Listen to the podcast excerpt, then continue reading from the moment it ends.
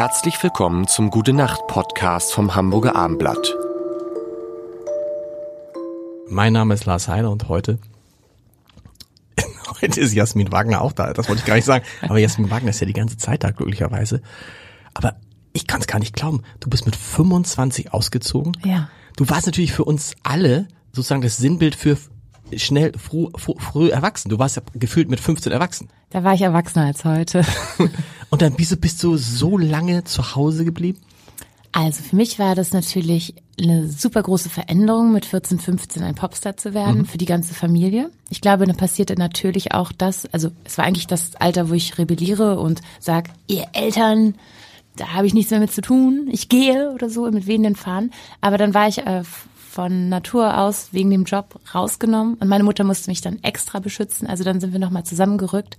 Dann ist meine Mutter Kroatin und per se ähm, ja, gestaltete sie, sie das schon so als Hotelmama. Die war wirklich sehr nett zu uns. Die hat uns wirklich viele, viele Gefallen getan. Ich unterhalte mich immer mal mit Freunden, dann sagen sie, nee, also meine Mutter hat mir mit 16 beigebracht, Wäsche zu waschen und dann war der Drops gelutscht, dann hat sie das nie wieder gemacht. Und unsere Mutter hat uns wirklich da sehr, sehr verwöhnt. Und auch jetzt ist es so, ich komme nach Hause und sag, ich hätte gern das zu essen und dann macht sie mir das. Und ähm, wenn, wenn es wirklich sehr stressig ist, dann darf ich ihr auch mal eine Ladung Wäsche bringen. Und dann, das ist so süß, ne? Sie bügelt halt die Unterwäsche auch. Und das würde ich ja persönlich für meine nee. Sachen nicht machen. Also es war einfach kommod und angenehm und irgendwie konnte ich mir das auch gar nicht vorstellen. Also ich fand daran nichts cool. Ich konnte meine Freunde immer mitbringen. Es gab immer alles, was man brauchte. Also Hast, hattest du denn ein großes Zimmer? Ich hatte ein Zimmer, das groß genug war und ich war, ähm, ich war auch nichts anderes gewohnt. Okay. So. Ja, mhm. ich brauchte auch gar nicht mehr Platz.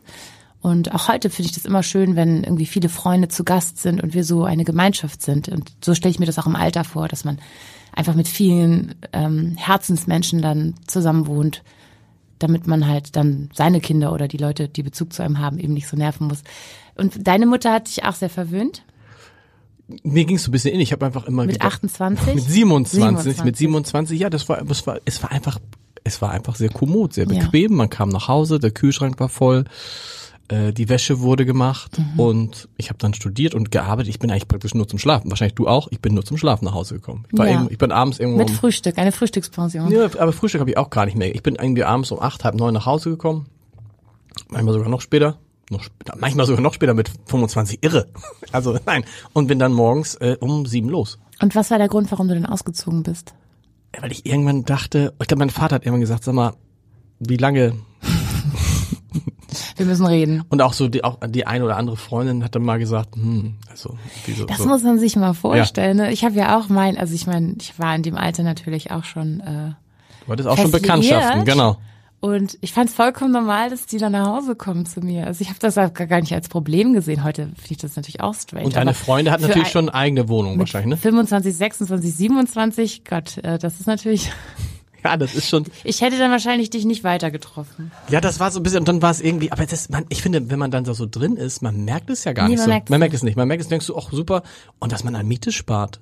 Ja, also ich finde es auch nur schlau, aber es ist natürlich, äh, schon interessant, wenn man sagt so, ja, komm doch noch mit zu mir und dann ja. die, äh, du wohnst hier nicht alleine. Nee. Nee, das ist meine Mutter und so hier. Ja, komm mal mit, die ja. merkt nichts.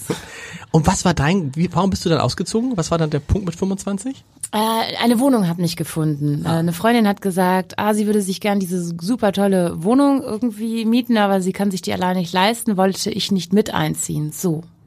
Und dann dachte ich, das ist wirklich eine schöne Wohnung. Mhm okay, machen wir. Also es hat mich quasi selbst, äh, also die Wohnung hat mich gefunden und hat gesagt, komm, zieh mich ein. Und wie war das für deine Mama?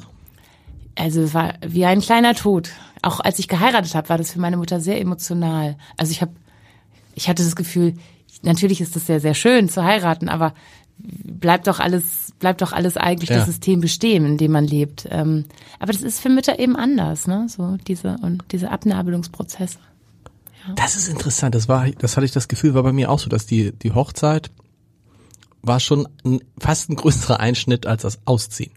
Weil man, ja. weil man das Gefühl hat dann, oh, jetzt hat das, gehört das Kind zu jemandem anderen. Hat ja. eine eigene Familie. Ja, ja, ja. Ähm, aber es kann ja sich auch wieder so alles ändern und dann will man, muss man halt wieder zu den Eltern ziehen. Also ich habe zwischendrin in meinem Leben schon zweimal wieder bei den Eltern gewohnt. Und die zweite Phase mit meiner Mutter war richtig lustig, weil dann waren wir wie eine WG. Dann hat mhm. sie mich nicht mehr so erzogen und immer gefragt, ob ich meinen Schlüssel verloren habe. ähm, sondern dann haben wir irgendwie Serien gebinged und einfach gut abgehangen. Ist, wir könnten jetzt noch, aber wir müssen auch immer mal über Musik oder so sprechen. Das tun wir jetzt in der nächsten Woche, denn Jasmin Wagner ist ja noch ganz drei Wochen hier. Und, und freiwillig. das weiß ich nicht. Nein, äh, äh, schönes Wochenende und wir Montag hören wir uns wieder. Bis schönes dahin. Wochenende. Gute Nacht. Gute Nacht. Und wählen nicht vergessen. Meine Güte. Ha. Weitere Podcasts vom Hamburger Abendblatt finden Sie auf abendblatt.de slash podcast.